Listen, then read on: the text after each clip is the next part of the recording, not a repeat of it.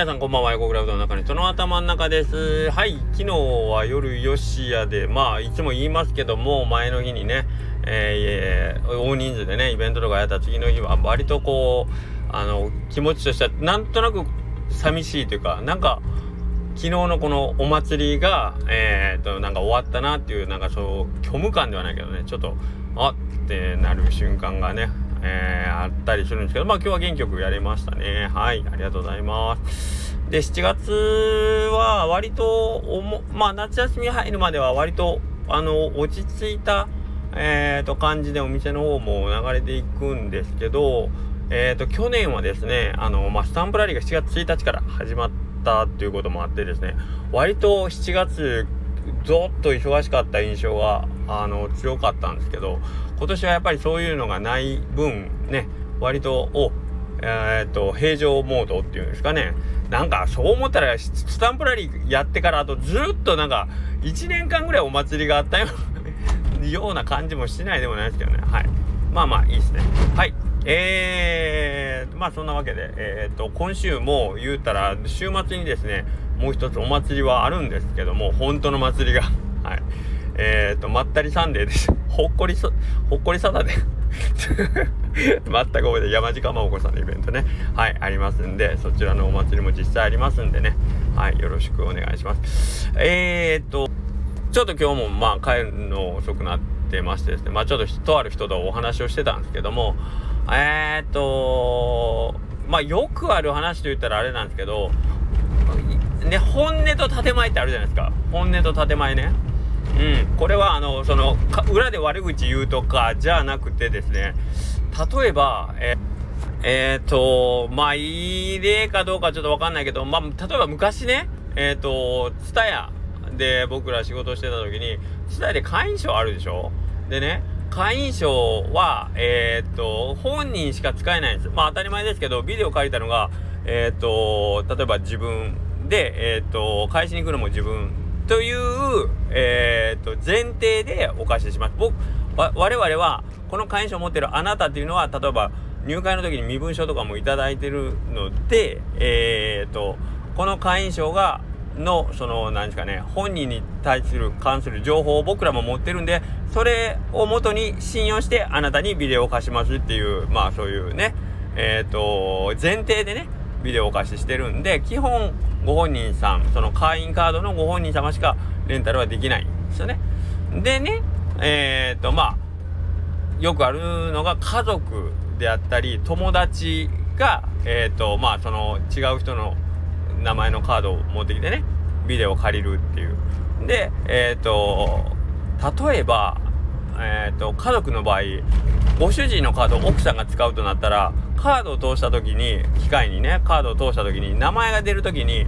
明らかに男性の名前で目の前でビデオを借りようとしてるのが女性の場合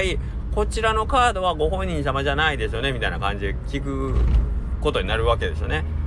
なぜならそのカードは本人しか使えないっていうことなので、えー、本人じゃない場合はちょっと本日ご利用いただけないんですっていうことでお断りをしないといけないのでね。うんなので、えー、っと、お断りするわけです。あの、だカードを通して男性のお名前で奥様である女性である奥様がカウンターに来られた場合はちょっとお断りをするっていう対応を僕らしてたんですけどこれが例えば兄弟えっ、ー、と兄ちゃんのカードを弟が持ってきて、えーとビデオを借りようとした場合これは見た目でカードを通して判断する場合我々では分からないんですよね。兄弟やったら年齢も割と近いしえっ、ー、とお名前も同じ同同性っぽい例えばただしとひろしっていう 兄弟やったとしたらただしくんかひろしくんか僕らには分からないんでえっ、ー、と兄弟が持ってきた場合はそのまますんなり連打できると。ねでなった時にですよえっ、ー、とそれを後日例えばそのお母様前レンタルをご主人様のねカードでレンタルをしようとした時に本人じゃないという理由で断られたからえー、っとそのなんで今回は正しとひろしで本人じゃないのに借りれるんやって例えばそういうねクレームというかねあの問い合わせがあったとしましょうか。まあ実際によくそういうのありましたけどももう本人じゃないのこいつら使えるの兄弟やったら使えるのなんで夫婦やったら使えんねやみたいな感じでまあ言われることもあったんですけどこれはえっ、ー、とカウンターに来て本人じゃないけどこれカード使えますかって言われたらえっ、ー、とそれは、えーと、使えませんって言いますよ。ね建前として建前というかえっ、ー、ともともとこのカードに対する身分証明書を頂いてるご本人さんの、えー、信用があるからこそレンタルっていうのが成立する前提なので、えー、ご本人様じゃない場合はカードは使えないんですよってねこれ建前というかそういうルールなのでねことじゃないですか。でもそれは分かった上でそのそのそれが分かったその前提を分かった上で兄弟で、えーと、僕らが、えーと、そこの本人かどうか確認できない状態で、えー、レンタルをしようとした。ら本当は良くないよ。良くないのは分かってるけど、えー、そのまま、えーとレンタルしようと黙ってね。違う人間が来てレンタルしようとするのはできます。できます。だけどそれを例えば本当にバカ正直にあの今日僕兄ちゃんのカードでレンタルこのカードでビデオ借りようと思うんですけどできますかってもし店員さんに聞いたとしたら絶対断られます。わかりますよね。それはだってそういう建前でやってるんで店員さんに聞いたらえーと、答えとしてはいやご本人様しかお使いできませんよっていう答えが返ってくるじゃないですか。ねこれ本音と建前のお話なんですけどだからそういう場合は聞いちゃダメなんですよ。ね聞かずにそういう場合はもう黙ってそれがルール違反って分かってるけどえっ、ー、とお兄ちゃんのカードを黙って弟が、えー、使ってレンタルをするという。で、えーとそこで兄弟同士で兄ちゃん今日兄ちゃんのカード貸しな僕今日ビデオ変えてくるわっていう、えー、了解さえ取っとけば特に問題なくそこで返却がもし遅れたとしても「いやごめんあの時兄ちゃんのカード借りて俺借りたって言ったやんか」って言ってちゃんと話がついてるんだってあれば多分問題なくまるっと収まる。ですよね。黙ってカードを使って。分かりにくいですかね、まあまあそういうことなんですそれをあのやっぱり正直がやっぱり人間ね。正直であることが正しいみたいに言われてるんで正直にえー、すいません。僕今日カードお兄ちゃんのカードで ビデオ借りに来ようとしたんです。なので僕はあのー、この名前の人間とは違うんですけどこれでビデオ貸してくださいってバカ正直に店員さんに言ってビデオ借りようとしたらそれは断られます。なぜならルールだからです。だからそこでもしその「いやごめんなさいこれ本人しか使えないです」って言って「なんでやねん!」って怒るのはそれは言った方が悪い。その正直に言った方が悪いってことになります。言った方が悪いというかむしろそれをえっ、ー、とお兄ちゃんのカードって分かっとって、えー、自分がそれをねえっ、ー、と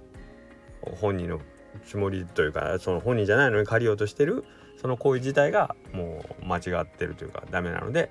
ダメですと。なるんですよね。はい、これ本音と建前の例えとして多分合ってると思うんですけどだからそこはうまいことを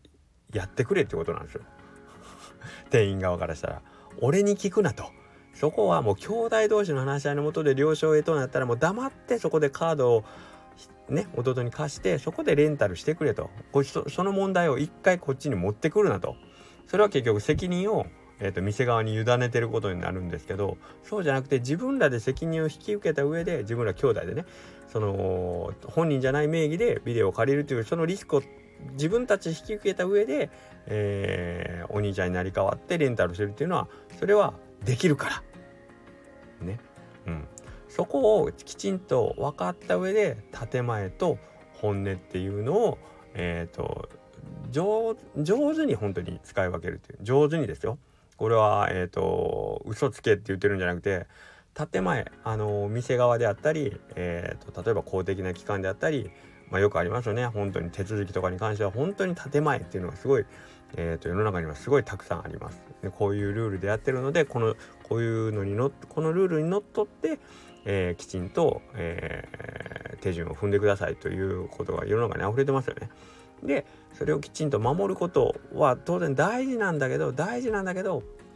えっ、と自分がそのルールを守った上で、えーと、手に入れようとしているその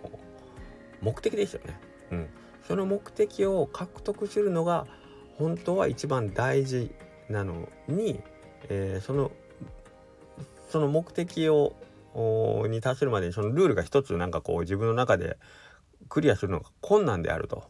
ね。そのルールのために自分のその目的を達することがちょっと難しいとなった時はそのルールの建前の裏側にある意味を自分で解釈して、えー、そこを読み解いて、えー、実際に自分が求めてる結果をこう手に入れようとする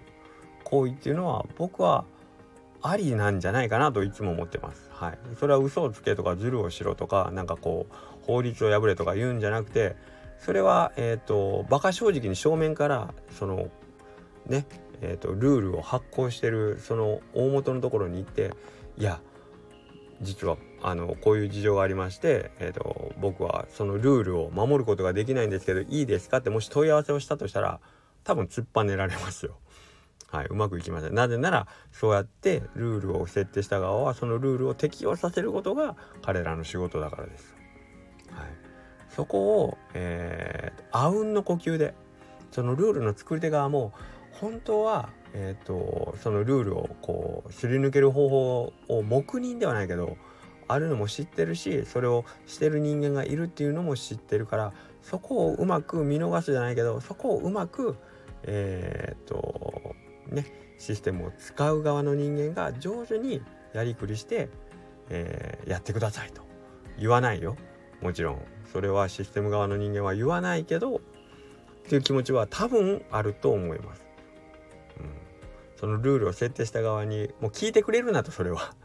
もしそれをねえーと、バカ正直に聞かれたらほんまにバカ正直な答えルール通りの答えしかできないからそこは君たちの解釈で暗示をうまくやってくれよと言ってることが世の中にはたくさんあるんじゃないかなと思ってます。今日はなんかすごい歯に物の詰まったようなものの言い方してますけどまあ今日はそんな話をねえっ、とちょっと長々としてましてですね。えー、っとまあ僕なりの今の今のような意見を言わせてもらったんですけど、えー、うん、このルールに従わないといけないんだけどなんとかこうなりませんかねっていう話をね、えー、と持ってこられたんですけど、